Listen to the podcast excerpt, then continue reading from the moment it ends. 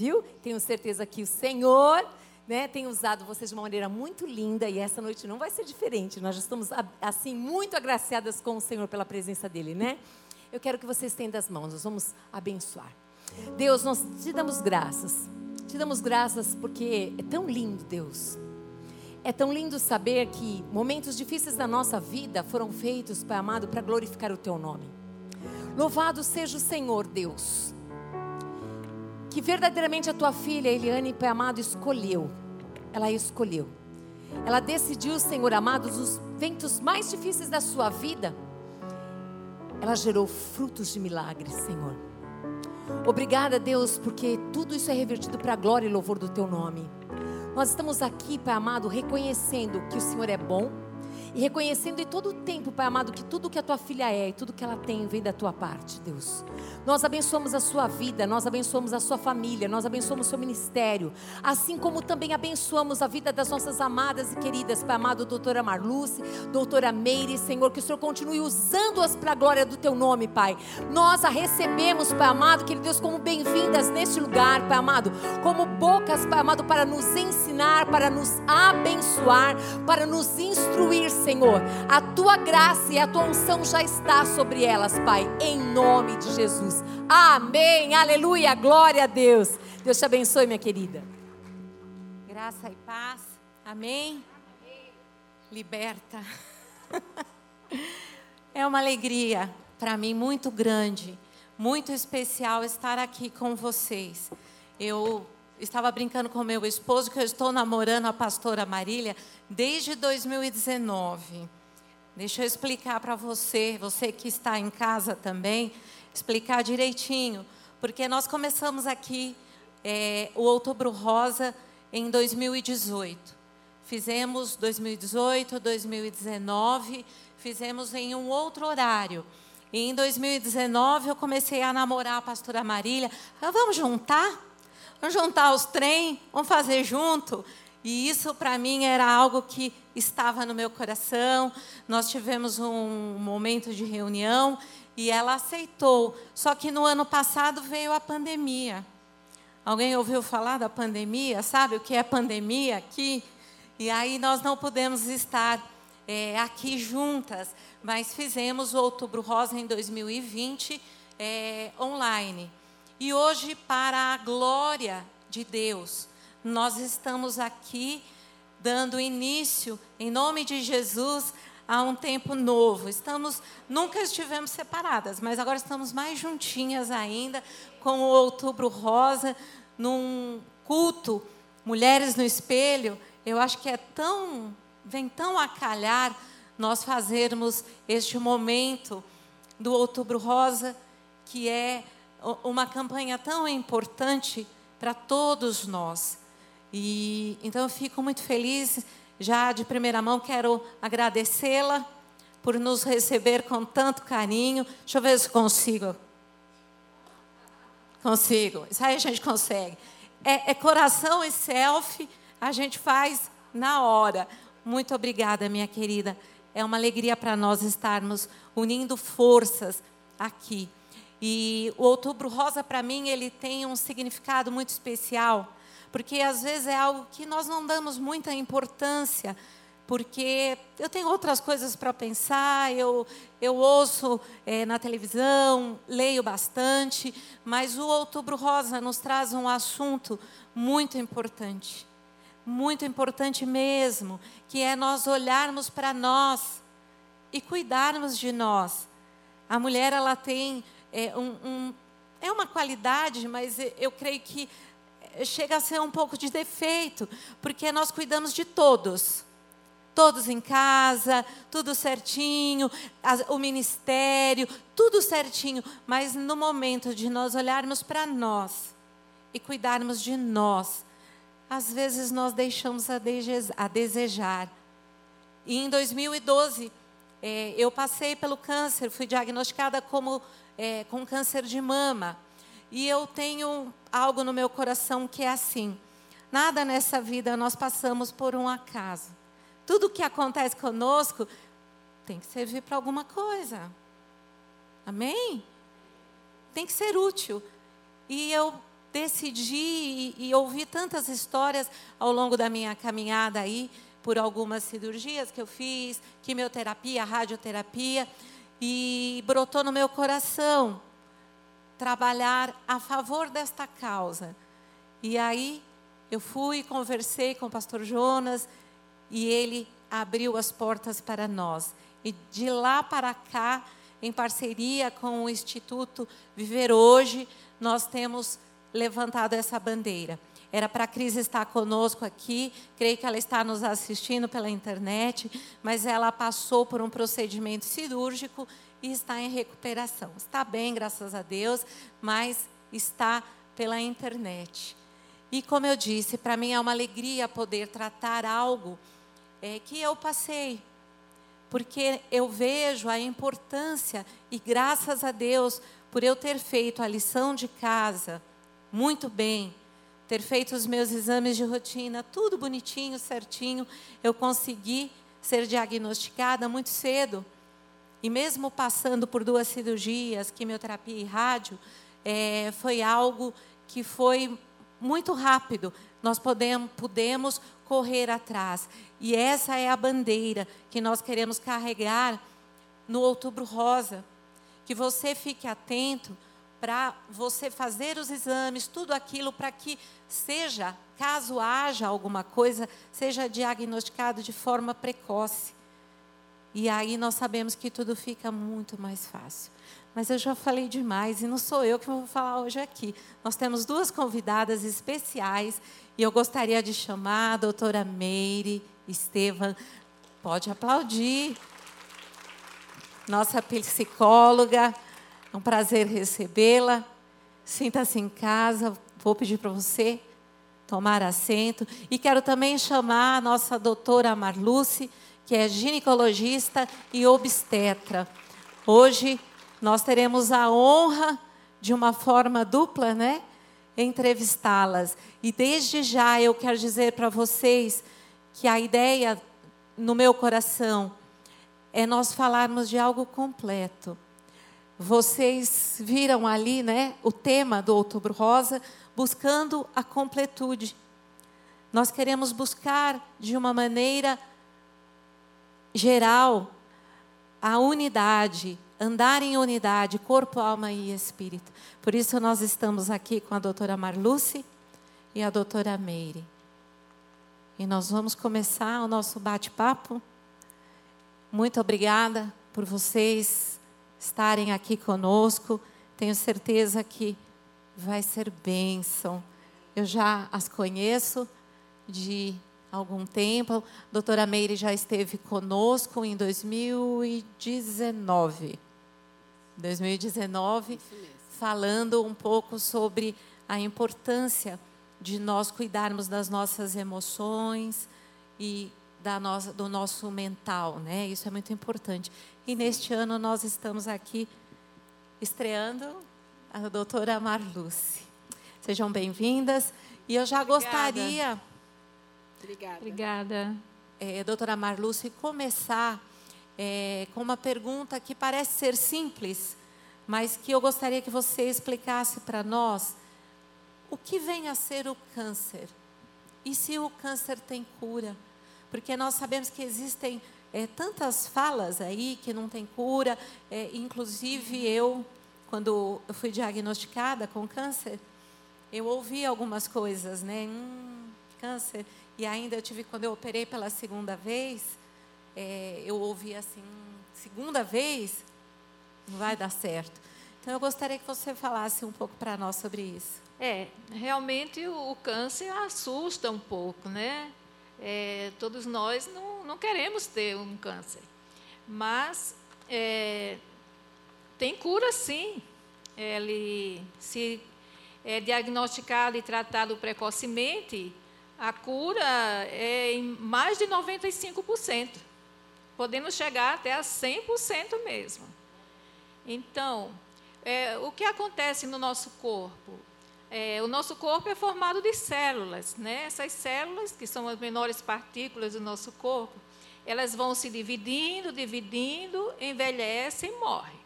Então, o que acontece no câncer? Essas células se dividem de uma maneira desordenada, aleatórias. E elas atingem determinado órgão, esse, vão prejudicando a função desse órgão e vão crescendo até formar o tumor. Com o tempo, esse, essas células vão para outros órgãos. No caso do câncer de mama, elas, na maioria das vezes, elas iniciam essa, essa divisão desordenada nos ductos, que são aqueles canaizinhos onde sai o leite. Dali eles vão crescendo, vão e até formar o tumor. E depois essas células vão para alguns órgãos, como seja o fígado, o pulmão, os ossos e o cérebro também. Então, quanto mais cedo ser diagnosticado e tratado, grandes chances de cura. Que bom. Amém. que bom.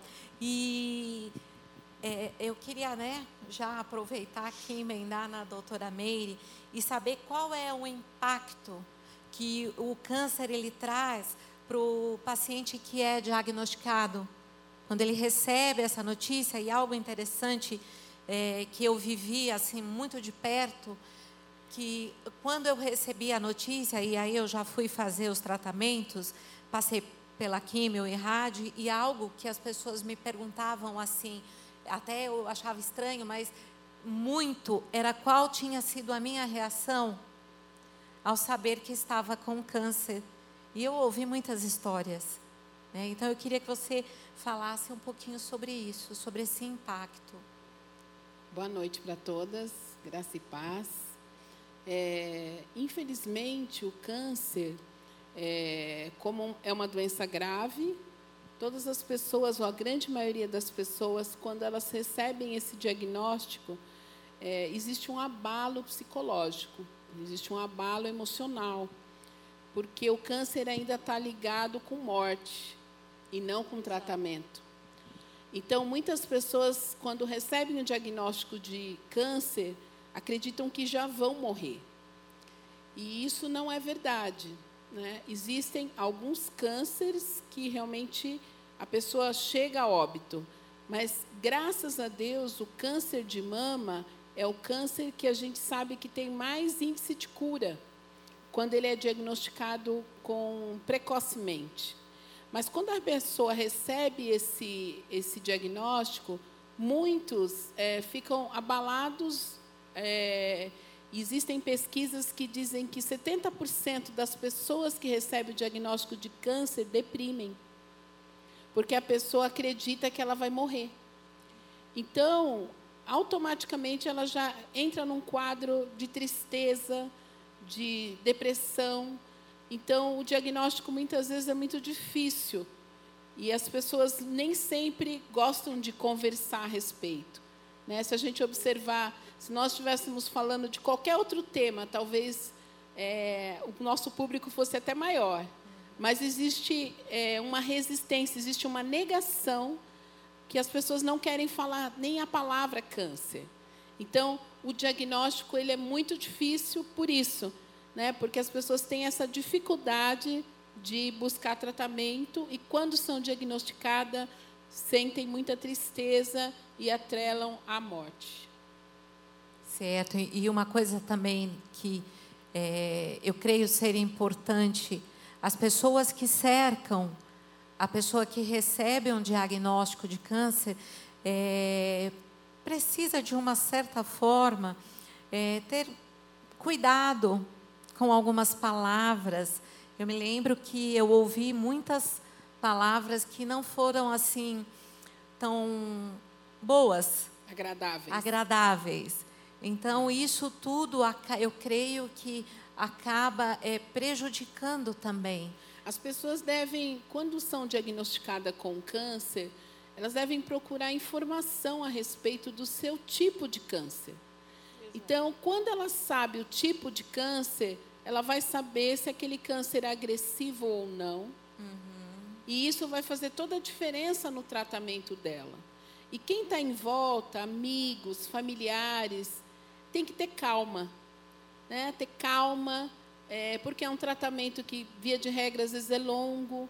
Então, se as pessoas apoiarem, tiverem calma para entender o que está acontecendo, apoiar, ouvir, acolher. Né? Muitas vezes a pessoa recebe um diagnóstico sozinha, muitas vezes, no consultório ginecológico, e não sabe para quem ligar, não sabe o que falar, o que fazer. Vai falar para a família? Muitas vezes não, ela vai ligar para uma amiga, né? ela vai ligar para uma pastora.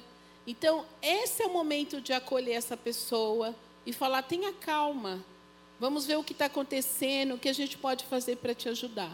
Né, doutora? É, e, e, tem também aquelas que têm medo de fazer o exame porque não quer enfrentar um, um, um, uma notícia ruim, né, um diagnóstico desse.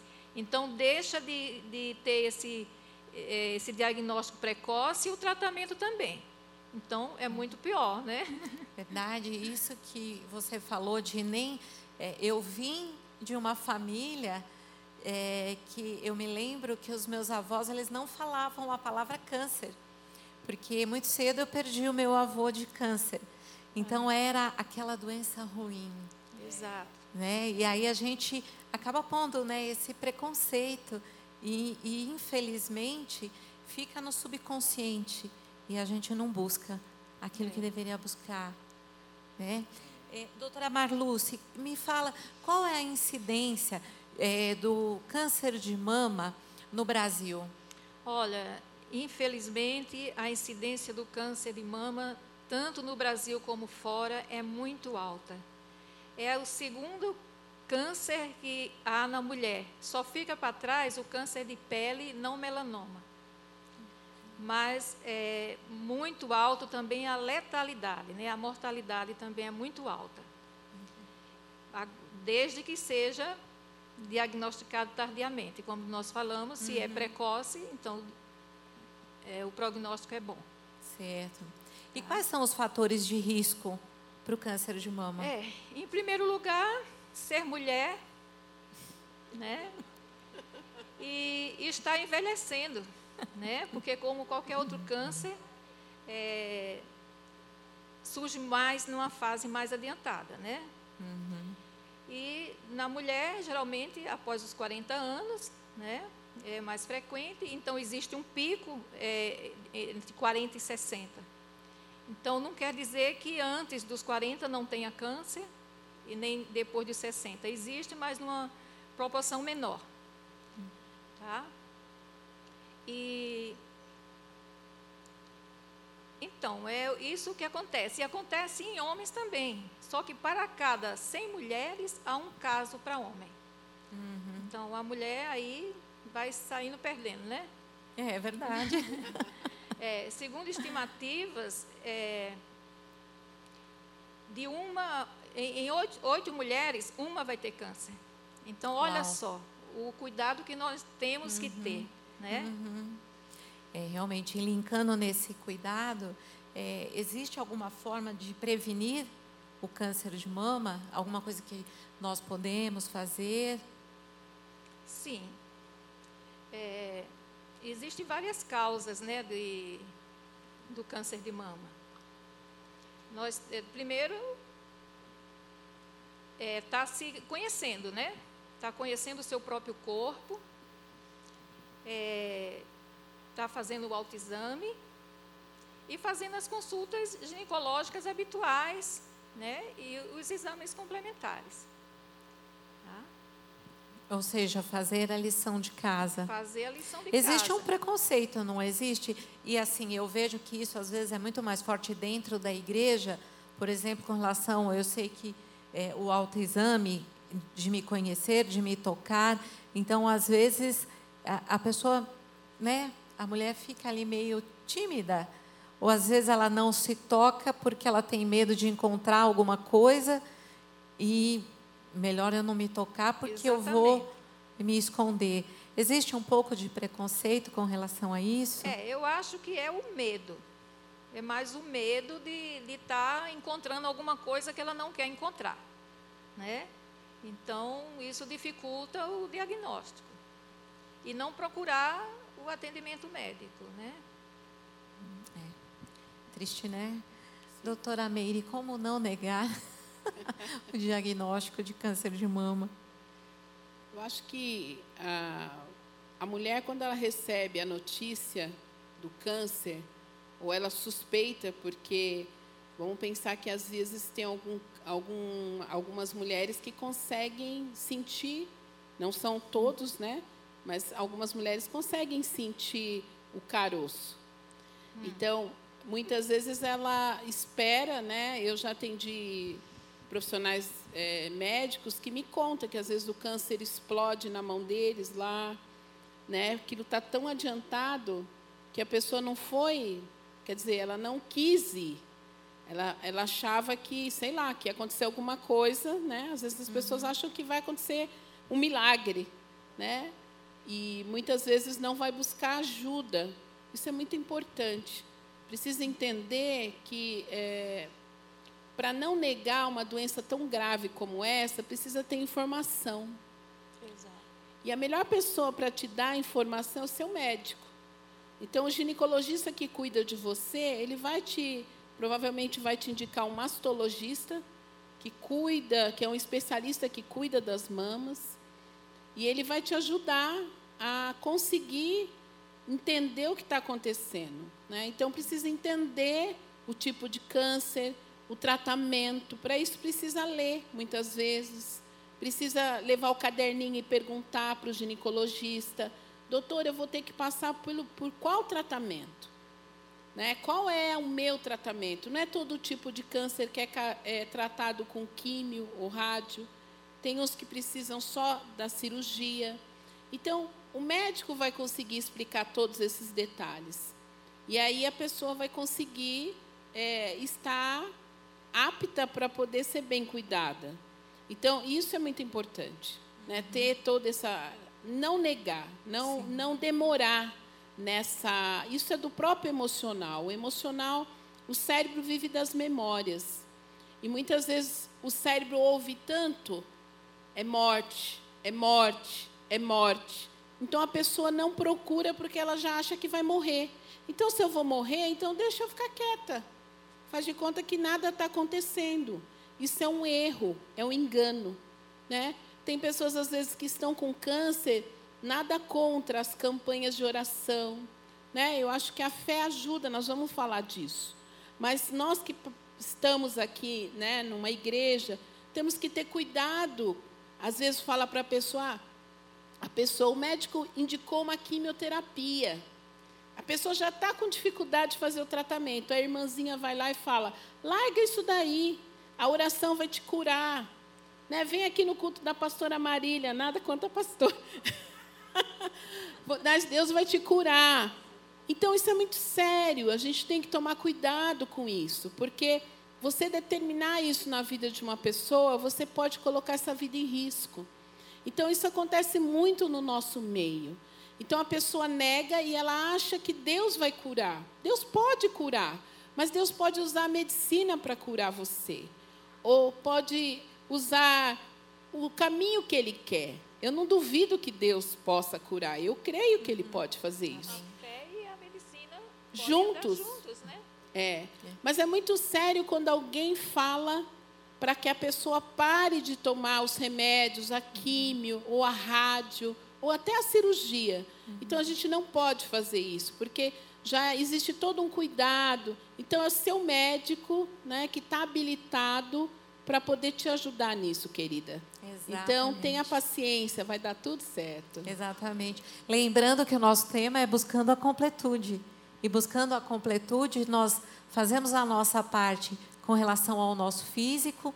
Nós cremos que a sabedoria que tem nos médicos, ela vem de Deus, ela não é nossa. É um dom que o Senhor deu. Então nós fazemos a nossa parte em todos os sentidos e não abandonamos. Nós precisamos caminhar de forma juntos, né? Unindo todas as partes do nosso corpo. Isso é muito importante, né? E ainda, doutora Marluce, com relação ao autoexame, é, qual é o valor dele, a importância e, e de que forma nós podemos fazer?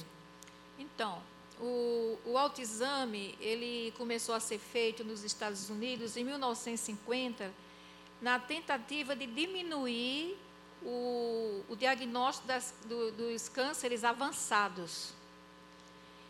Só que mais para frente, em 1990, é, se chegou à conclusão que a mortalidade na mulher por câncer não tinha diminuído. Foi quando surgiu o Outubro Rosa, para a conscientização da mulher no diagnóstico precoce do câncer de mama.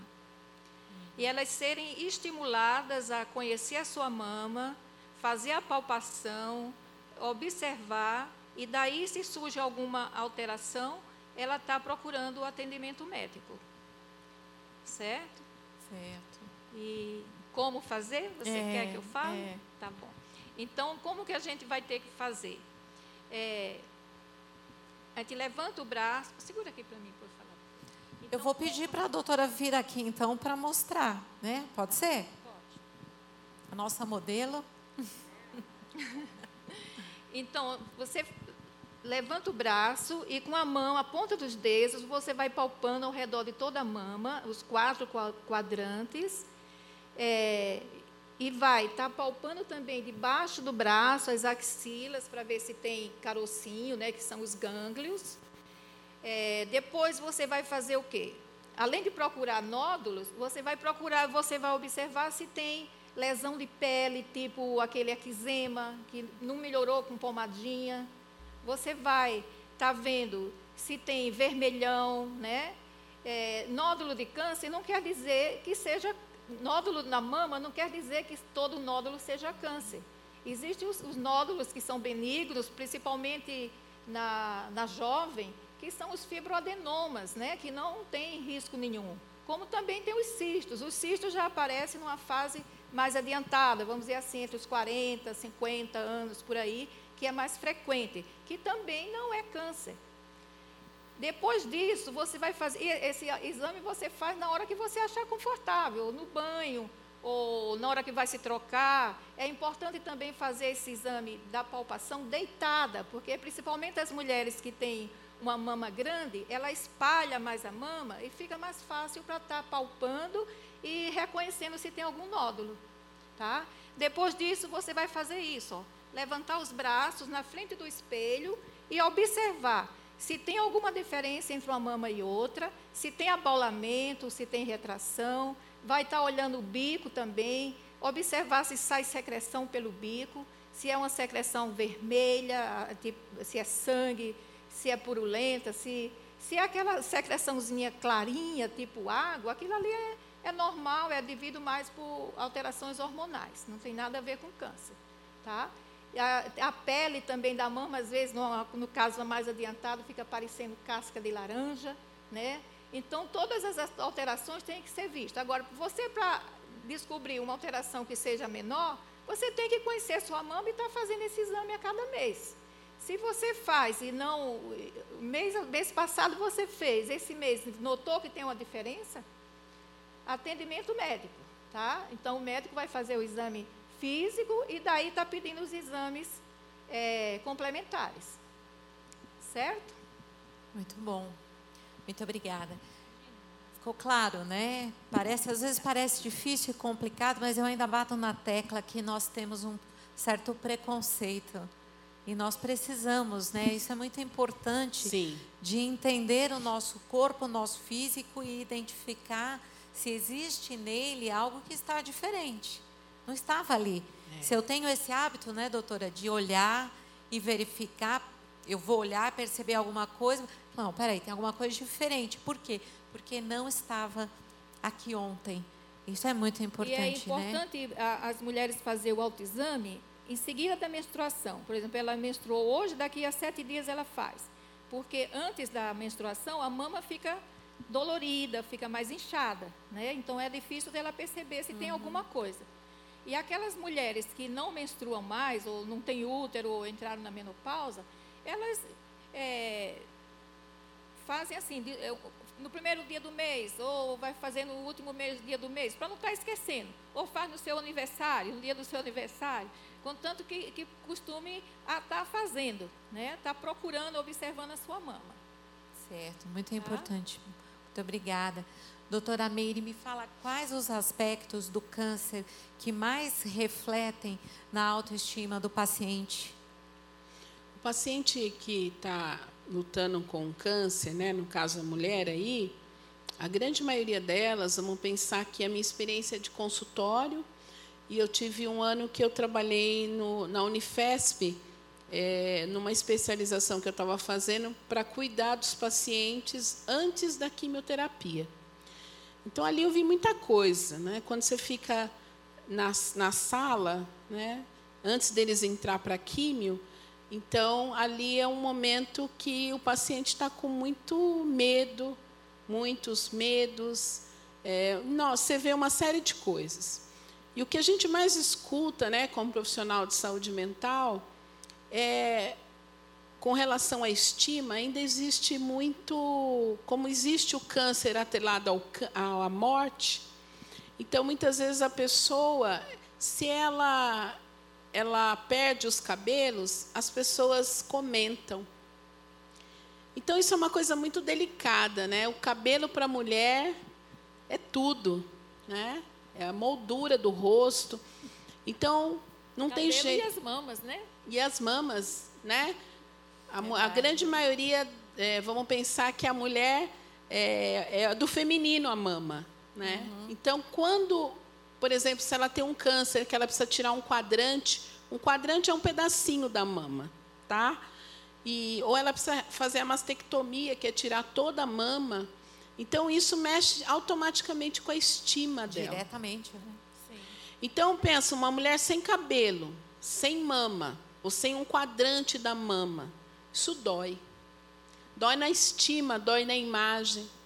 Muitas usam, às vezes, chapéu, ou usam lenço, mas mesmo assim chama a curiosidade das pessoas. Né? As pessoas olham, observam. Por que você perdeu o cabelo? Né? Então, vai demorar muito tempo. Então, são perguntas e são comentários que mexem diretamente com a estima da pessoa que está fazendo o câncer. Ainda existe muito preconceito. Né? Muito preconceito com relação à pessoa, é, se ela quer fazer uma unha, ou que seja, no cabeleireiro. Ah, mas para quê? Né? Você tá, vai morrer logo. Eu já ouvi isso, tipo desses tipos de comentário. Então, a estima, com certeza, ela é muito abalada no paciente que tem o câncer, porque tempo todo as pessoas estão com curiosidade. Eu tive uma experiência uma vez com uma amiga muito querida, que é a Cláudia, que está no Senhor agora. E eu fui com a Cláudia até o médico e ela quis ir de metrô. E eu falei, Cláudia, mas vamos de carro. Não, não, eu quero ir de metrô, quero andar um pouco. E parecia assim que tinha um artista junto comigo. Porque todo mundo olhava para ela. Eu achei horrível. Sabe, às vezes eu olhava para trás assim para ver se tinha alguém né, importante assim, né, dentro do vagão. Não, era ela. Então as pessoas olhavam, paravam, ficavam observando. Eu achei e aquilo assim eu percebia que ela queria desaparecer ali. Né? Então isso é uma coisa que abala, mexe, entristece.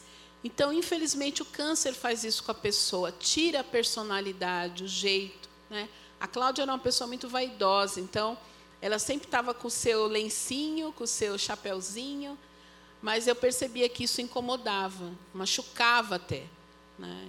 Então isso é uma coisa que a gente tem que tomar cuidado quando está vendo alguém em tratamento com câncer, né? É... Então isso é algo que depende de nós, é. né? Porque às vezes a curiosidade, Machuca. olhando, será, gente? Né? Acho que às vezes até acontece isso. É. Então, é, eu, eu creio, né, doutora, que nós precisamos literalmente tomar muito cuidado com a nossa postura. Sim. Né? Porque é, a nossa, não só a nossa palavra, mas as nossas atitudes, né? um olhar. Um olhar. Porque quem está vivendo isso está sensível. Então, se você olha, é, se você observa muito, a pessoa vai perceber. E ela vai ficar sentida. Quantas mulheres, às vezes, estão com câncer e não conseguem vir num ambiente como esse? Né? Porque tem muita gente. Então, essas pessoas vão me olhar, vão me observar. Então, isso não é bom. Então, mexe com a estima. Vamos ter um pouquinho mais de cuidado. Sensibilidade, né? É. E eu gostaria de acrescentar aqui, eu vivi algumas experiências. E, e inclusive, é, de algumas pessoas, ao saber que eu estava com câncer, é, começar meio que até excluir. Porque se você está com câncer, às vezes na cabeça da pessoa é para que, que eu vou chamar, chamar para fazer isso? Porque para muitos o câncer ele é uma sentença de morte. Né? E, e nós sabemos que o câncer não é uma sentença de morte. Primeiro que nós sabemos que todos nós um dia vamos morrer, Sim. certo? Quando? Quando formos convocados pelo Senhor, com câncer ou sem câncer. Começa por aí. E segundo, pegando a, a, a resposta né, da doutora Marluce falando de nós, das chances que nós temos pela medicina, é, quando nós somos diagnosticados de uma forma precoce e fazemos a nossa parte, nós sabemos que existe uma grande probabilidade de sermos curados, né? Então, o câncer não é uma sentença de morte. Certo, doutora? Certo, certo. Bem. Então é isso. É, voltando então, quando nós pensamos na campanha do Outubro Rosa, é, sempre vem à nossa memória a mamografia. Sim. É, o monstro da. o monstro da mamografia. Muitas eu ouço pessoas falar, mas dói, mais, mais. Mas eu gostaria então, doutora. É. que a senhora falasse para nós a importância e a partir de quando nós podemos fazer é, a mamografia. É, eu acho que esse desconforto da mamografia que as mulheres reclamam, a, o benefício da mamografia supera, né? É, então a mamografia é o exame padrão para o rastreamento do câncer de mama, tá? Ela vai diagnosticar um câncer bem no início, onde na palpação você vai perceber a partir de mais ou menos 2 centímetros, uhum. no, na mamografia vai estar tá, é, diagnosticando esse, esse câncer quando ele tem ainda menos de um centímetro. Então, numa fase bem precoce. Então, é, é essencial que a mulher faça esse exame a cada dois anos, mesmo uhum. ela a cada dois anos, não, a partir dos 40 anos, anualmente, mesmo sem ela não ter sintoma nenhum. Certo?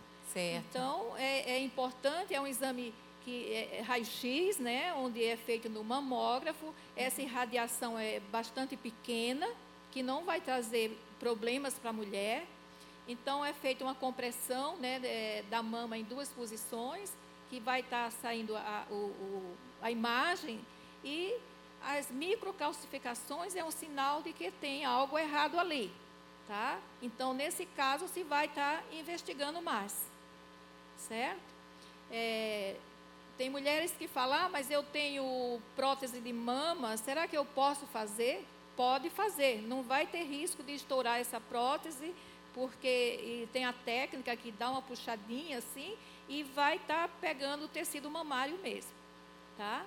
Como também surgiu histórias aí, né, que ah, mas eu não vou fazer porque me falaram que dá câncer na tireoide, hum. né?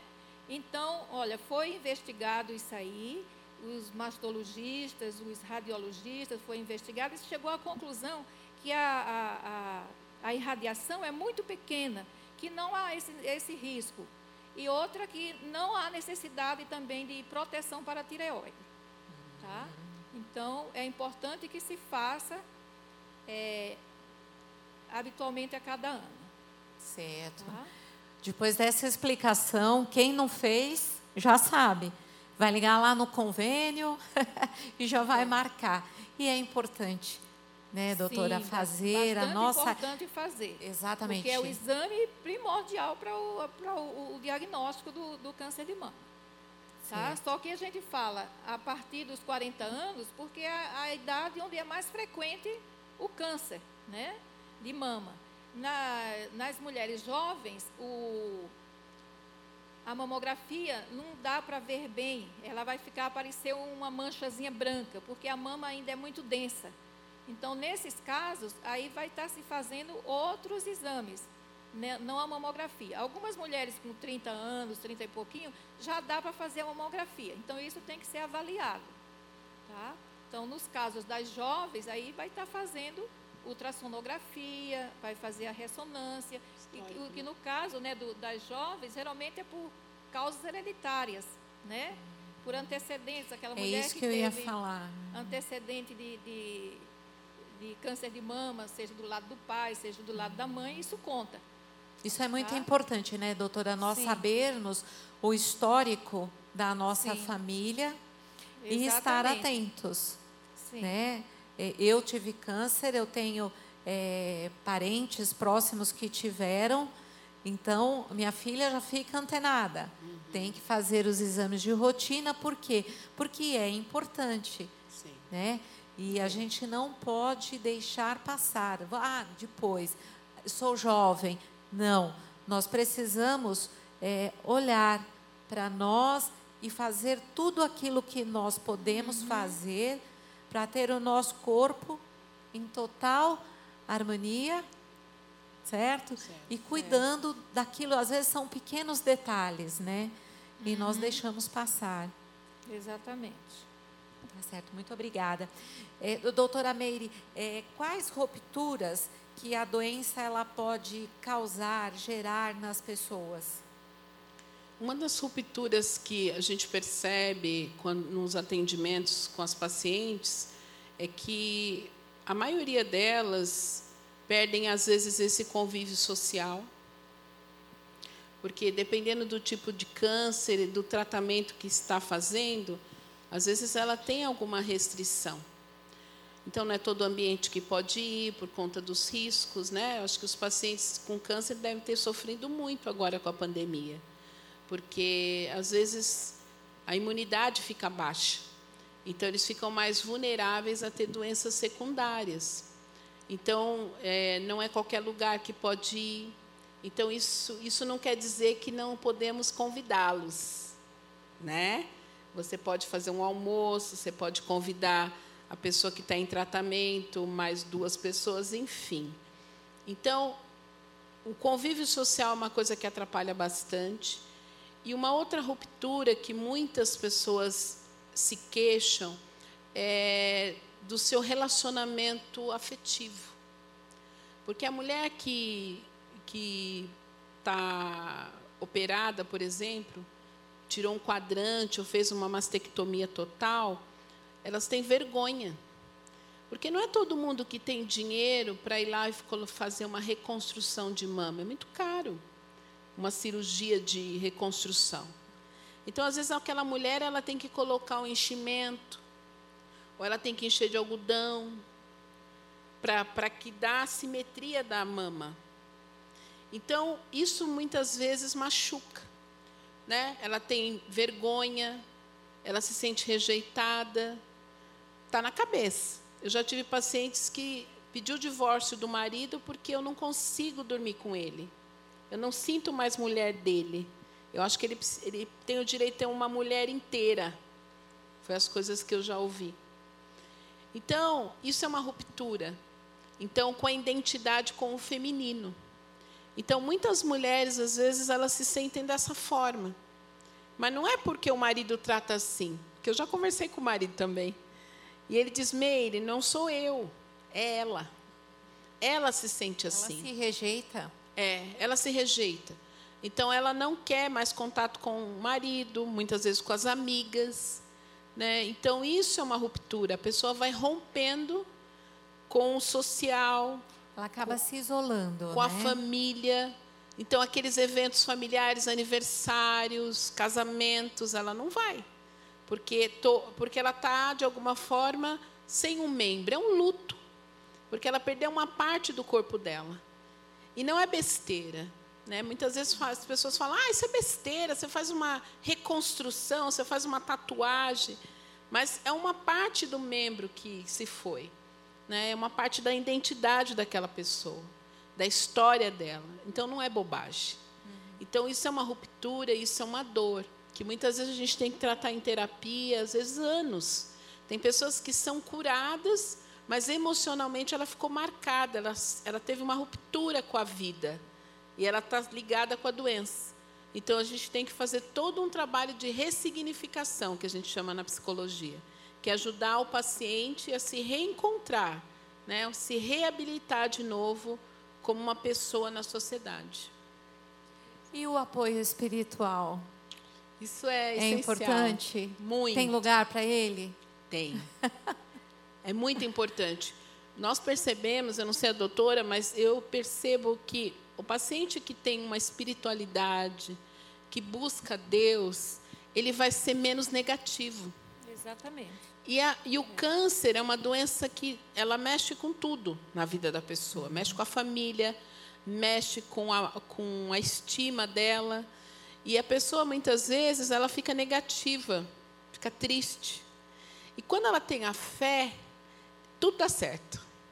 A gente percebe, eu percebia, por exemplo, quando eu estava lá na, no hospital, na Unifesp, na antessala, ou, ou até mesmo, às vezes, eles permitiam que a gente entrasse na sala da químio. Aí você começava a conversar e você percebia que uns dava tudo errado. E outros dava tudo certo. Aí você ia perguntar, mas por que será que deu tudo certo? Aí quando você concluía, a maioria tinha uma fé, tinha Deus. Então a gente percebe quando você está trabalhando no hospital, que você está acolhendo, aquele paciente tem fé, ele vê que vai dar tudo certo, a enfermeira consegue pegar a veia com mais facilidade. É impressionante. É, é verdade. É, tem um, um, provérbio, que é o 18, 14, que fala: o, o espírito firme sustém o homem na sua doença, e o espírito triste, abalado, quem pode suportar? Né? Então, você vê, né, a, a sua animosidade e, e, esperança e fé na, em Deus ajuda e muito, né? É verdade. Existem estudos que comprovam isso que vocês estão falando. A gente vê isso muito na capelania quando nós é, fazemos as visitas em hospitais e, inclusive, é, por conta disso, as portas elas são abertas. Por quê? é comprovado, através de estatísticas, a melhora dos pacientes quando eles recebem uma visita religiosa. O quanto isso é salutar para o paciente. Então, hoje, quando você chega num hospital, às vezes eu até brinco, eu falo assim, eu quero mostrar minha carteira. Porque você fala que é uma visita religiosa e eles já falam para você entrar sabe? E às vezes eu falo, não, mas espera, deixa eu mostrar para provar que eu sou uma visita religiosa. Mas a gente vê a importância é, que isso tem sobre a vida das pessoas, o quanto é, isso em todas as áreas, né? Mas principalmente com relação à saúde física e aí também não só com relação ao câncer. E algo que eu me lembro muito é, meu médico, meu mastologista, já foi explicado que mastologista é um médico, né, doutora, que cuida das mamas. das mamas. E eu me lembro, meu esposo sempre esteve comigo, isso é muito importante, a família acompanhar, estar próximo. Ah, mas eu não tenho família, amigos. Ah, mas eu não tenho amigos. Deus, mas não vá sozinha. Vá com a família, vá com amigos, chame alguém, participe. E eu me lembro que é, ele sempre me acompanhou. E o, o meu médico, ele uma vez ele falou para nós, falou, olha, eu acho interessante, porque existe algo em vocês diferente. Tem uma energia aí diferente em vocês. E isso é muito importante, porque eu já vi casais se separar, literalmente, quando eu dou o diagnóstico. Então, essa é a importância de nós caminharmos juntos com a família, estarmos né, é, de uma maneira espiritual, sendo apoiados também. Né? Me vem em mente Mateus 25, 36, que fala ali, é muito claro, né, quando diz: Estive enfermo e foste me visitar. A importância de nós levarmos uma palavra, agora está tão em moda a espiritualidade, aí a espiritualidade nada mais é de que nós levarmos uma palavra de vida, uma palavra de esperança. Às vezes a pessoa ela precisa apenas ouvir uma palavra. Você não está sozinho. Você tem, existe uma chance que tem muito a ver, doutora Meire, com isso que você disse, é, é, desse preconceito que existe. Então, é, nós precisaríamos não só nós é, quebrarmos o, o, o, preconceito, ir para o outubro rosa, para nós termos esse é, diagnóstico precoce, ou então nós olharmos, ver se está tudo bem, não ter um diagnóstico, cuidar de nós, nós precisamos mudar, melhorar nesse aspecto, mas nós também precisamos melhorar na forma com a qual nós vamos tratar a pessoa que foi acometida por um câncer e quebrar aquela aquela coisa da a, do, a, a doença ruim. câncer vai morrer. Ih, não, não. Tira da ata. Você não. Porque nós sabemos que isso é, não é verdade. Às vezes a pessoa está com câncer e ela ela está se sentindo tão triste que a depressão, às vezes, o câncer está tratado, mas a depressão a acomete. Então, isso é muito comum no paciente com câncer. Então, às vezes, ele está tão isolado e está tão triste que muitas vezes a depressão ali está atrapalhando também. Então, se a gente consegue acolher, e vamos pensar que a igreja tem esse papel terapêutico, né? De acolher, de ajudar, não só o paciente, mas a família, porque às vezes a família também fica perdida, porque aquela pessoa está doente, é, parou de trabalhar, a renda na família diminuiu. Então, às vezes, a pessoa não tem. Às vezes, vamos pensar que a mamografia, nem todo mundo hoje em dia está com plano. A gente sabe que com a pandemia, muitas pessoas perderam plano.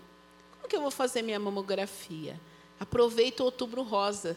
Tem muita gente que está né, oferecendo. Olha, mas no SUS está fazendo, tá? Eu é. trabalhei em serviço público e nunca nos faltou mamografia, não.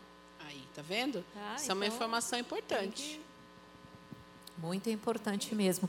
E pegando o lance, né, o gancho da pandemia, no ano passado, é algo que a gente quis também bater na tecla, porque nós, de uma certa forma, as pessoas se fecharam por conta do Covid. Então, só existe Covid. É. As pessoas só morrem de Covid. Não morre de câncer, não morre de outras coisas, não.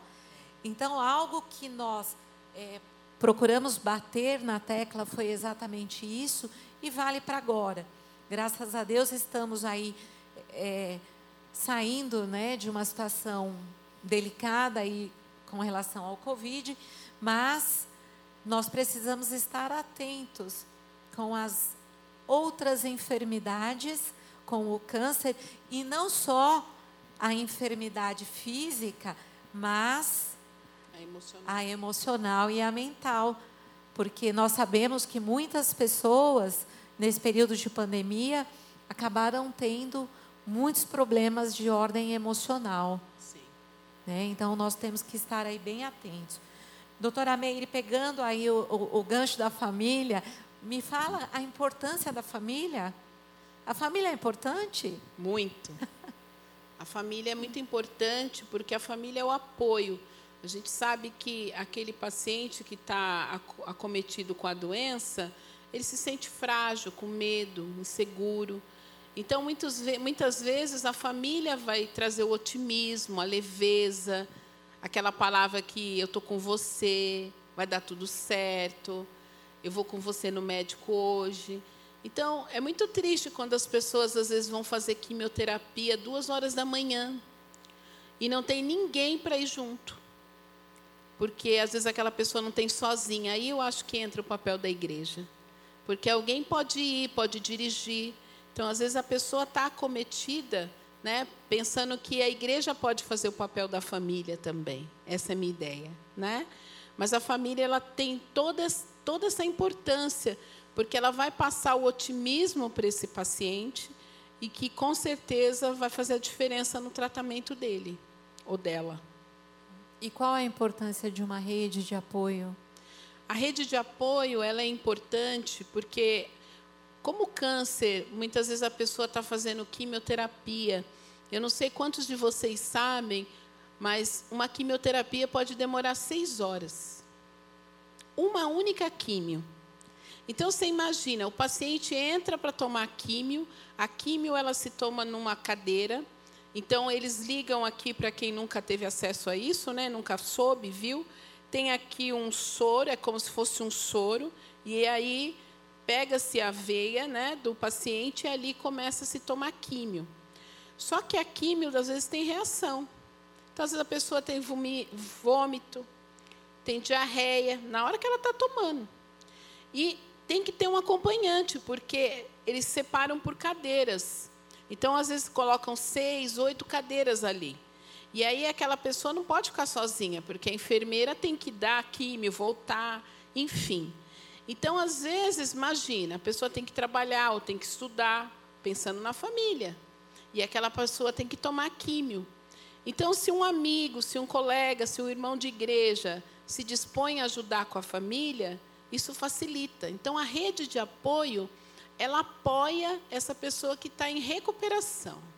Eu penso que ter o câncer, para mim, assim, enquanto a vida é esperança. Então, temos que lutar em favor daquela pessoa, temos que aplicar a nossa fé, temos que nos unir. Né? Cuidamos aqui da parte médica, mas a parte espiritual vai estar em ação. A pessoa precisa muitas vezes procurar uma ajuda de um profissional da área de saúde mental, né, o psicólogo. Por quê? Porque muitas vezes ela não vai poder contar que ela está com medo da morte para o marido, a filha, porque a família vai sofrer. Mas se ela conta para mim que sou profissional, eu vou acolher, eu vou orientar, eu vou deixar ela chorar, e vou cutucar para chorar mais mesmo. Entendeu? Então ali na terapia vai ficar ali. E ela vai sair dali melhor para poder continuar. Então a rede de apoio é importante para isso, para deixar aquela pessoa forte. Às vezes é, a família está cansada, a pessoa está trabalhando, está cuidando do paciente enfermo, não tem ninguém que vai no mercado. Aquele paciente precisa comer diferente. Então, precisa de uma rede de apoio para alguém no mercado. Às vezes o paciente precisa é, de coisas básicas, um sapato. Entendeu? Então você pode se dispor aí, ajudar. Então a rede de apoio faz toda a diferença na vida de um paciente. Que pode ser os amigos, que pode ser a família, quem puder ajudar e que o paciente tenha afinidade. Eu lembro que uma vez eu fiz essa rede de apoio para a Cláudia, minha amiga, e ela falou para mim assim: Mas Meire, você vai pôr quem na lista? Aí eu saí aqui na igreja. Laço. eu saí aqui na igreja e falei: Gente, me ajuda a cuidar da Clau. Foi tão legal que, assim, o legal não foi ela doente, mas o legal foi ver a disponibilidade das pessoas. Eu nunca vou esquecer disso. Sabe, as pessoas estavam dispostas a ficar com ela, porque a família tinha que descansar, né? Então, a rede de apoio faz toda a diferença, ajuda e ajuda muito. Principalmente quando o paciente tem internação. Às vezes, a químio, a pessoa precisa de uma internação, porque está acometida de outra doença ou está debilitada. Então, se a gente tem uma rede de apoio, ajuda, né? faz a diferença. Eu lembro que aqui no Hospital Santa Cruz, as pessoas ficaram chocadas de tantas visitas que ela tinha. E nós, até de alguma maneira, conseguimos falar de Deus para a menina da recepção, porque ela dizia: Nossa, mas ela tem tantas amigas, né? Então, por quê? Porque era rede de apoio em ação. Isso faz muita diferença. E se mesmo assim vier o medo, a dúvida, o que, que eu faço? Se isso acontecer, você precisa procurar ajuda profissional.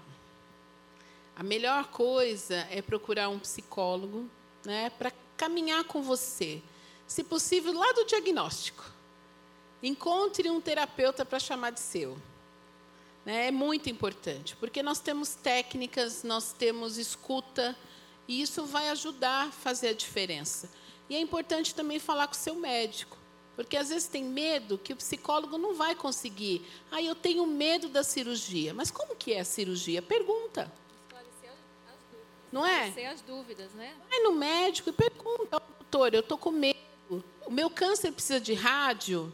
Ou precisa de químio, o que, que eu faço? Os medos precisam ser sanados, mas com as pessoas certas, com os profissionais que cuidam do paciente. Então, às vezes a pessoa quer sanar as dúvidas, mas vai na onde? Doutor Google, né? E aí fica apavorada, não dorme, e aí isso não vai ajudar, porque não é o Google que cuida de você. Quem cuida de você é o seu mastologista. Então você tem que conversar com ele porque ele sabe o teu tipo de câncer, ele sabe qual a medicação que você está tomando. Tem químios, por exemplo, às vezes tem ciclo de químio, né? Então, vamos pensar que a químio não deu certo aquela, vai tentar outra e assim vai.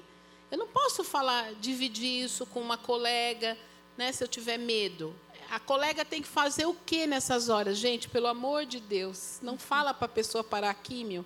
Essa químio só está te engordando. Só está te enchendo. Não se fala isso. Né? Continua, amiga, você vai melhorar. Eu estou com você. Você quer que eu vou com você no médico? É isso que você tem que falar. Exatamente. Aí o medo vai diminuir. É isso mesmo, né? Nós precisamos ser o quê? Fortalecidos uns pelos outros. E algo que eu percebo também é que às vezes nós não abrimos a boca e não falamos as nossas necessidades. E o nosso próximo, o nosso grupo né, de, de amigos e familiares, às vezes eles estão lá e não fazem mais, porque eles não sabem que nós precisamos. Então nós precisamos abrir a boca, falar mais, para o quê? Para que eles possam nos servir. A nossa vida é assim. Né? Eu tenho uma cunhada que fala algo que eu acho muito interessante. A nossa vida ela é uma roda gigante. Uma hora nós estamos lá em cima, outra hora nós estamos lá embaixo. E nós precisamos é, abrir a boca, falar. Outra coisa interessante que você falou também é que existe, existem tipos de câncer. Então, é, o câncer ele não é uma receita de bolo. Já aconteceu comigo. Ah, Eliana, você teve câncer, né? Então vem cá. Aqui, meu exame. Traduza aqui o que está escrito. Isso é um erro. Porque eu já caí nisso. Uma vez eu tive. Quando você passa pelo tratamento de câncer, eles te vasculham. Então, uma gripe vira algo que eles vão fazer um monte de exame. Exames. E aí, uma vez o médico me pediu um exame extra e ele falou assim para mim: Olha, você nem precisa voltar aqui. Você vai abrir o exame e falar e me ligar. Tudo bem. Eu abri o exame vi uma palavra ali que eu falei, meu Deus, agora agora vai. É ruim total. O que, que é isso aqui, Senhor? E fiquei ali, meu Deus do céu, e liguei para o médico, mandei a cópia, e aí ele olhou, pelo WhatsApp, me respondeu, falou, não, tudo bem, tá certo, assim, tal, é, da, te vejo daqui seis meses. E eu esperando, e a palavra? O que, que é aquilo que ele não me falou, né? E eu lá assim, esperando. E como ele não falou nada, eu falei, então, doutor, mas é, é só? Ele só, tá tudo bem. Então, mas deixa eu te perguntar, e o que, que é isso aqui? Aí ele começou a rir. Falou, fica tranquila que isso é um termo técnico. Então, às vezes, primeiro que nós queremos ser o nosso médico, entender o que está ali, às vezes não é o que parece. E outra, eu não posso é, diagnosticar, ou às vezes a pessoa está tomando lá uma químio e tem algumas reações que eu não tive. Enfim, eu vou dizer a minha experiência, porque eu passei, eu sei como é que é, comigo foi assim, então com você vai ser assim. E não é assim. E eu me lembro, inclusive, quando essa pessoa pediu para eu dar uma olhada no exame, eu falei: olha, é, eu te aconselho a procurar o seu médico, ele vai te explicar melhor, porque tem termos que eu não sei te falar. Aí fica achando que são coisas bem, bem complicadas, né? E, às vezes, vezes não, é. é. Não é verdade? Às vezes a gente quer dar uma de médico via Google ou não, e a gente, ao invés de ajudar, acaba atrapalhando. E também tem que tomar cuidado com a comparação, né? Porque quando eu falo tipo de câncer, é que tem câncer que são mais agressivos, outros não. Então, o médico que vai saber. Ou o estadiamento, se ele está numa fase inicial, se ele está numa fase já mais avançada, né? Sim. Tudo isso é, influi, né? No, no, no prognóstico, né? Do paciente. do paciente. Então, não é igual. Nunca é igual. Então, a pessoa tem que procurar um médico que sabe dar a informação correta. Né? Então, isso é muito importante. Certo. Está acabando. Que pena. Eu gostaria de falar ainda dos. Não sei se você vai perguntar dos Vou, fatores. As, é, as, eu gostaria né, que cada uma falasse as considerações finais, né, para a gente poder finalizar. E aí a doutora pode colocar a cereja do bolo aí. Posso falar? Pode. Então, eu, eu, gostaria de falar sobre os fatores que levam ao câncer, né, que são importantes também. Além, além da hereditariedade, né, que acontece os cânceres na fase mais jovem, antes dos 40 anos, né, e também os casos que, que a gente pode mudar. Por exemplo, a obesidade já é hoje conheci, já é hoje o segundo fator de risco para o câncer segundo a Organização Mundial de Saúde, e não só para o câncer de mama, mas para outros cânceres também, tá? O tabagismo, que leva ao câncer também de mama, de bexiga, também, tá? De pulmão, então favorece, né? O, o, o, o tabagismo, o alcoolismo também, o alcoolismo, é, é, o uso de, de duas taças de vinhos de vinho por dia já é considerado tá? Um fator de risco, tá? E tem os hormônios, né? Que você está exposto aos hormônios, né? Sejam hormônios é, anticoncepcionais, geralmente não, não tem muita influência, é um tanto controverso, mas tem os, os hormônios também de, de terapia hormonal que as mulheres têm muito medo de tomar devido o, o risco de, e achar que tem o risco de câncer, né? É, agora, imagina uma mulher com fogachos, que é uma coisa que incomoda bastante na menopausa, ficar sem tratamento, né? Então, ela pode tratar, desde que ela não tenha contraindicações, tá? Ou, antes se fazia um, um tratamento bem mais prolongado, hoje não, se faz um tratamento mais curto e com dosagens pequenas, né? Só não vai fazer naquela mulher onde tem alguns antecedentes que ele não pode. Por exemplo, se ela já teve câncer de mama ou ela está com câncer, se ela teve câncer de endométrio, que é a parte de dentro do útero, se ela tem problemas de coagulação, se ela tem problemas de cardíacos, né? Então são casos que você não pode estar fazendo, mas também não pode deixar de tratar desde que ela esteja necessitando, tá? E os, os casos hereditários a gente não tem como resolver, mas aí nesse caso você vai fazer um, um rastreamento bem mais cedo. Por exemplo, se a mãe teve com 40 anos, então vai começar a fazer esse rastreamento na mulher uns 10 anos antes, ainda ela vai começar com 25, 30 anos, tá?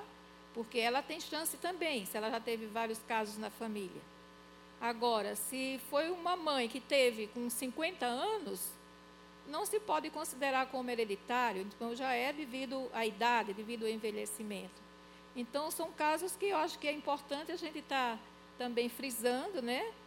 E tomando esses cuidados. Então, com a dieta, para controle de peso, né? É, e evitando isso aí. Eu sei que tabagismo e alcoolismo na, aqui nós não temos, né? mas são fatores de risco. Muito bem colocado. Inclusive, a gente erra muito na alimentação, né? Na alimentação. Então, Exercício também? Exercícios físicos também, tá? Uhum. Então, Verdade. então é importante. E doutora, eu gostaria que você falasse para nós, né, aí nos desse um conselho, o que, mediante tudo, né, que foi falado, hum. é, qual a mensagem que você gostaria de deixar para nós? Então, a iniciativa é da mulher. É ela que tem que tomar a frente e procurar é, o seu atendimento, procurar se cuidar, procurar ter o seu atendimento médico. E saber que um diagnóstico e um tratamento precoce vai mudar a história de vida dessa mulher. Então, isso é que tem que ficar firme aqui, né? E, e tomar esses cuidados. Ok, muito obrigada. Imagina. Doutora Meire, as considerações finais, o que, que você gostaria né, de deixar para nós é, como um alerta? Eu acho, é, o que eu queria deixar é assim: é, não negue o diagnóstico. Não, não brinque com o câncer, ele é sério. E se você for buscar ajuda, se você está com medo, peça ajuda para alguém, mas vá ao médico. Isso vai poder fazer toda a diferença na sua vida. E se você ainda assim está com medo, está triste, procura um psicólogo ele vai te ajudar a. Às vezes está com, tá com medo de ir no médico. Vai no psicólogo antes. Ele vai te ajudar a elaborar uma estratégia, uma rede de apoio para te procurar ajuda. Porque muitas vezes a pessoa é, ela já tem a resposta ali, ela sente que o corpo está diferente e não procura ajuda. E quando vai procurar, está muito avançado. Então, eu queria falar isso para não ter medo, enfrenta, não nega, vai. E para quem está perto de quem está com diagnóstico já, né, ter paciência, ter carinho, apoiar, não julgar, não ter curiosidade.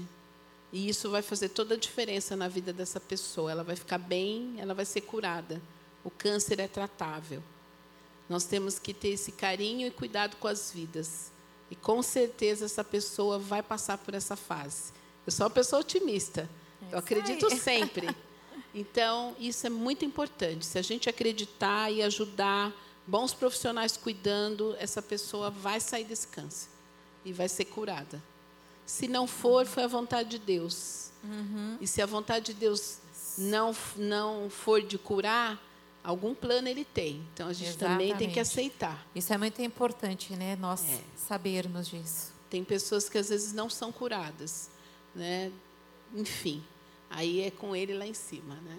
Mas a nossa parte a gente faz. Cuidar sempre. Eu quero agradecer a vocês a disponibilidade, o carinho, né, de receber e aceitar prontamente o convite para estar aqui conosco. Foi uma bênção. Não sei se vocês acharam que foi uma bênção, mas foi uma bênção. Nós ainda passaremos é, um vídeo, vou convidá-las a estar comigo ali para a gente não atrapalhar. No final de tudo, nós vamos colocar aqui no telão é, o e-mail da doutora Meire, da doutora Marluce. Deixa eu sair então aqui da frente. Se você quiser é, anotar, tiver dúvidas, como foi falado, é muito importante você não se feche. Então, elas estão, eu perguntei para elas e elas prontamente disponibilizaram um canal, deixaram um canal aberto para tirar dúvidas. Tá ok? Nós vamos passar um vídeo, eu não sei se já está aqui no ponto.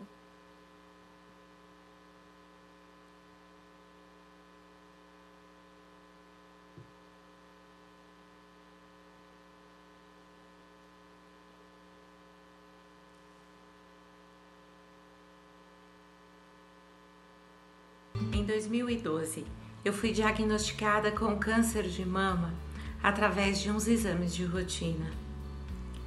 Passar pelo câncer me fez compreender a importância de nós cuidarmos do nosso físico, das nossas emoções e da nossa espiritualidade. No início, eu confesso que foi bem difícil para mim, é, porém eu coloquei muito a minha confiança em Deus, me apeguei bastante e Deus tirou aquele sentimento de medo, de morte do meu coração. É, foi fundamental também o, o, apoio da minha família. Ah, na época foi, né, foi muito importante para mim. E o que eu quero deixar aqui é a importância do exame de rotina, que para mim foi muito, é, muito bom, foi essencial esse diagnóstico no início. Eu descobri que estava com câncer após um exame de rotina, porque na minha família já existia casos de câncer de mama na família. E quando eu descobri, eu fiquei abalada, é claro, é normal, mas confiante, porque eu sei o Deus que eu sirvo, um Deus fiel, um Deus que tudo pode, e a minha família e a igreja, as irmãs em Cristo. Estou em tratamento de um câncer de mama que descobri em 2018. É, fiz duas cirurgias, fiz quimioterapia, radioterapia e graças a Deus eu estou bem porque eu descobri cedo. Então isso é um alerta para vocês. Procure ajuda médica assim que vocês sentirem qualquer coisa com caroço. Não acho que não seja nada como eu achei, mas graças a Deus deu tudo certo. Foi descoberto bem no começo. Em 2017 eu fui diagnosticada com câncer de mama. Foi um grande susto. Seguindo com fé muitas orações de apoio familiares, em abril eu fiz a dupla mastectomia e foi possível a reconstrução na mesma cirurgia. Foi um processo muito difícil passar por isso, mas com todo o apoio familiar, todas as orações, se sentia amparada pelos, pelos amigos queridos, foi possível vencer essa batalha. Eu também recebi um diagnóstico de câncer de mama. Hoje faço parte da estatística das mulheres com câncer. Porém, eu já fiz a operação, não me abalei em nada, fiquei tranquila, porque eu creio que tudo que passarmos tem um plano e propósito de Deus. E isso tem ajudado outras mulheres que estão passando, então eu sei o que elas estão sentindo e eu posso ajudá-las. É, quando nós ficamos sabendo da, do diagnóstico da mamãe, né, do, do câncer, né, a gente ficou muito preocupado e que minha avó também teve o mesmo problema, o mesmo tipo de câncer e tal. E o primeiro mês assim foi bem bem desafiador mesmo, assim, a gente ficou muito preocupado. Mas orando, né, para que Deus pudesse abençoar o tratamento dela, né, que Deus pudesse intervir de forma milagrosa. Minha mãe ela teve câncer em 2018 foi um momento muito difícil para minha família, para mim. Para conseguir lutar contra isso, eu tive que entender muito mais sobre a doença, entender muitas coisas, é, passar o psicólogo foi muito bom para mim, principalmente procurar a ajuda dos nossos pastores, mas muito mais entender quem é Deus para vencer toda essa fase. Bom, não é nada fácil ter o diagnóstico de câncer na família, né? Quando minha mãe recebeu o diagnóstico, nós ficamos bastante impactados mas ao mesmo tempo esperançosos, porque o câncer de mama é um câncer tratável, curável, né, hoje em dia. E nós tivemos apoio da família, tivemos apoio de amigos, e isso foi muito importante em todo o processo. É, independente da, do que acontecer no final, né, do que acontece no final, é importante ter pessoas que nos ajudem nesse momento, né? Quando o médico nos deu a notícia naquela manhã, eu esperava ouvir tudo, menos aquilo. Eu entendi que eu era a coluna tanto para minha mulher quanto para os meus filhos.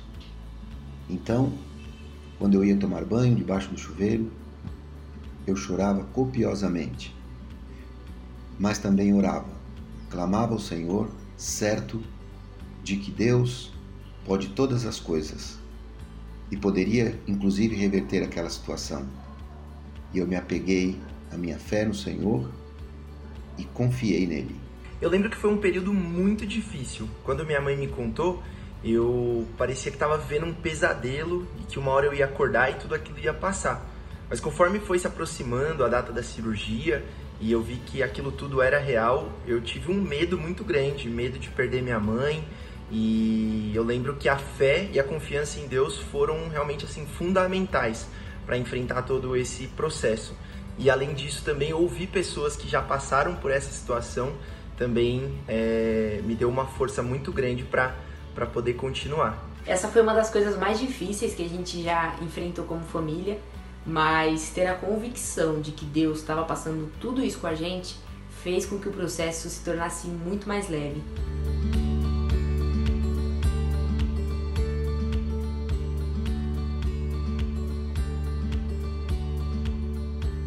Amém? Sua vida é preciosa. Você precisa se cuidar. E agora eu gostaria de chamar vocês descendo. Não falei para vocês descerem. Vocês podem subir aqui, Pastora Marília, por favor.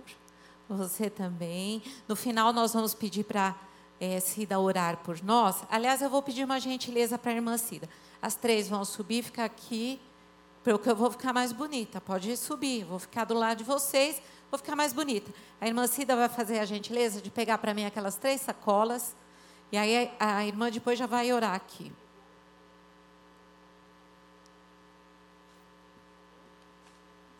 Faz parte, né? Isso aqui é apenas um mimo. Não. Isso aqui é ingratidão ao Senhor por nos receber. E agora é o seguinte, estamos juntos.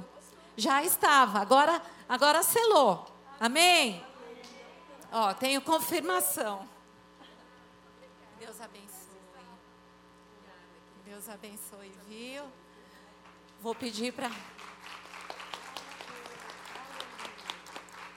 Quero tirar uma foto, né? Vamos juntar aqui? Pode tirar. Pode tirar, doutoras? A gente afasta um pouquinho. Pode vir também depois aqui para orar. Ali, ó.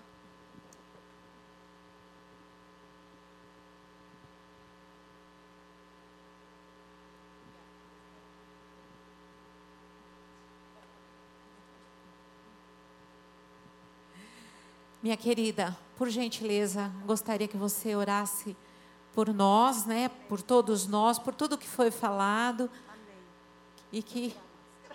Amém. Glória a Deus. Vamos ficar de pé, amadas? Glória a Deus, que coisa linda que o Senhor fez isso hoje, realizou. Eu sentada ali, meditando, falando, obrigada, Pai, muito obrigada, porque a ciência e a fé caminham juntas. E que o Senhor também prepara pessoas tão preciosas para nos dar informações de como cuidar do nosso corpo, que é o templo do Espírito Santo. Eu sempre oro e falo, Jesus, eu quero que o meu corpo seja, esteja saudável, para que eu seja melhor usada por Ele. E Deus levanta, olha aí, pessoas preciosas para nos ensinar. E nós vamos pôr em prática, amém? Nós vamos praticar, porque o nosso corpo saudável, nós vamos produzir muito mais. Olha a nossa responsabilidade como igreja de acolher um dia nós podemos estar como ela, mas outro, enquanto nós não estivermos, nós vamos acolher aqueles que estão doentes, que estão fragilizados. Vamos, vamos, nós vamos estar atento a isso. É o papel da igreja, é o papel de nós mulheres. Amém? Então vamos orar, levante as suas mãos para que o, o, poder do Espírito Santo venha, venha curar, sabe, aquelas que estão lá ouvindo essa ministração, essa palestra, essa instrução, talvez esteja lá tão fragilizada, sabe, doente da alma. Vamos orar, vamos clamar. Eu não sei qual é a sua necessidade de hoje mas nós, o Espírito Santo sabe, Jesus sabe. Senhor, muito obrigada por esse momento tão precioso. Nós te damos graça, Senhor. Obrigada, Senhor, porque o Senhor levanta pessoas que estudou, que se preparou e que amou sua profissão e amando-a, ela nos ensina, Senhor, a nos cuidarmos como mulheres, Senhor. Esse é um presente que o Senhor deu para as mulheres desta igreja, Senhor. Muito obrigada pela vida da doutora Marluce. Muito obrigada pela vida da Mari, Pai. Nós oramos para que o Senhor continue derramando sobre elas uma unção nova, Pai, levantando, dando elas saúde física, também emocional. Que o Senhor habilite cada dia, Pai. Que lá no seu consultório, o Senhor use-as com poder e graça. Revele aquilo que está oculto na ciência para que elas possam, Pai, ser um instrumento vivo em tuas mãos, Pai. Libera a tua unção sobre as mãos delas, oh, sobre a mente, sobre o coração. Guarda a sua vida, guarda a sua família. Oh Deus, abençoa as suas pacientes. Oh Deus, que elas possam a, a, através do Teu Espírito Santo, Pai, ser cada dia mais usadas por Ti, Senhor. Nós estamos grata pela vida dela, pela vida da Tua filha, Pai, que passou, ela, ela tudo que ela passou, ela está derramando, Pai, em outras vidas, abençoando outras, Pai. Abençoa, guarda, livra e que esse ministério vá bem distante, Pai, usando essas vidas para curar, para dar, uh, curar as emoções, curar o físico, Pai. Em nome de Jesus, nós te louvamos por aquelas mulheres que deram depoimento, Pai. Obrigada, Senhor. Em todas elas, elas disseram que foi o Senhor que as curou também. A ciência foi foi muito importante, mas elas associaram a fé que elas têm em Jesus Cristo, Pai. Eu oro, Pai, também, junto com as minhas irmãs. Se tem alguém aqui hoje com diagnóstico, Pai, também Entra com teu poder, tira o medo, tira, Senhor. Entra com teu poder de cura, Pai. Cura as emoções, cura o físico, cura, Senhor. Aonde houver uma mulher que entrou aqui ou lá na sua casa, nós oramos, liberamos uma palavra de cura cura em nome de Jesus Cristo. Seja curadas em nome de Jesus. Nós trabalhamos as emoções. Seja curada as emoções, Pai. Seja curado o corpo físico, Pai. Em nome de Jesus. Muito obrigada, Pai. Nós te damos graça e honra, porque a nossa fé está firmada em Ti, Senhor. Nós oramos e te damos graça em nome de Jesus. Amém. Glória a Deus. Aleluia. Obrigada, Jesus. Queridas, muito obrigada. Deus abençoe Eli, Deus abençoe doutora Meire, Deus abençoe doutora Marluce. Viu que benção ter vocês aqui. Nossa, glória a Deus. Vocês foram abençoadas, amém? Amém. Todas nós somos abençoadas. Que coisa boa, gente. Graças a Deus por isso. Oh, aleluia, Espírito Santo, nós te agradecemos, meu Pai. Obrigada por essa noite tão maravilhosa, Senhor. Aonde vemos os dons, amado querido Deus, servindo ao Senhor, Pai. Obrigada, Espírito Santo Deus, pela cura gloriosa. Obrigada pelo ensinamento. Obrigada, meu Deus, pelas famílias que estiveram ali. Obrigada, meu Deus, porque o Senhor tem levantado tantas pessoas, tantas vidas com compaixão, com misericórdia, com amor e com graça. Obrigada, bondoso Deus. Nós queremos te agradecer. Ebenezer, porque até aqui nos ajudou o Senhor, Pai. Continua a nossa dianteira. Continua tomando a vida de cada uma das tuas filhas, Pai amado, e guiando-as em toda a verdade. Lembrando sempre, Pai amado, que Deus, que o Senhor prometeu: nunca as deixarei, jamais a abandonareis. Que a graça do Senhor Jesus Cristo, que o amor do Deus Pai e que as doces consolações do Espírito Santo de Deus Deus seja sobre a sua vida, sobre a sua família, sobre a sua casa. Vá em paz, que Deus te abençoe. Deus te abençoe você que está em casa. Em nome de Jesus. Aleluia. Glória a Deus.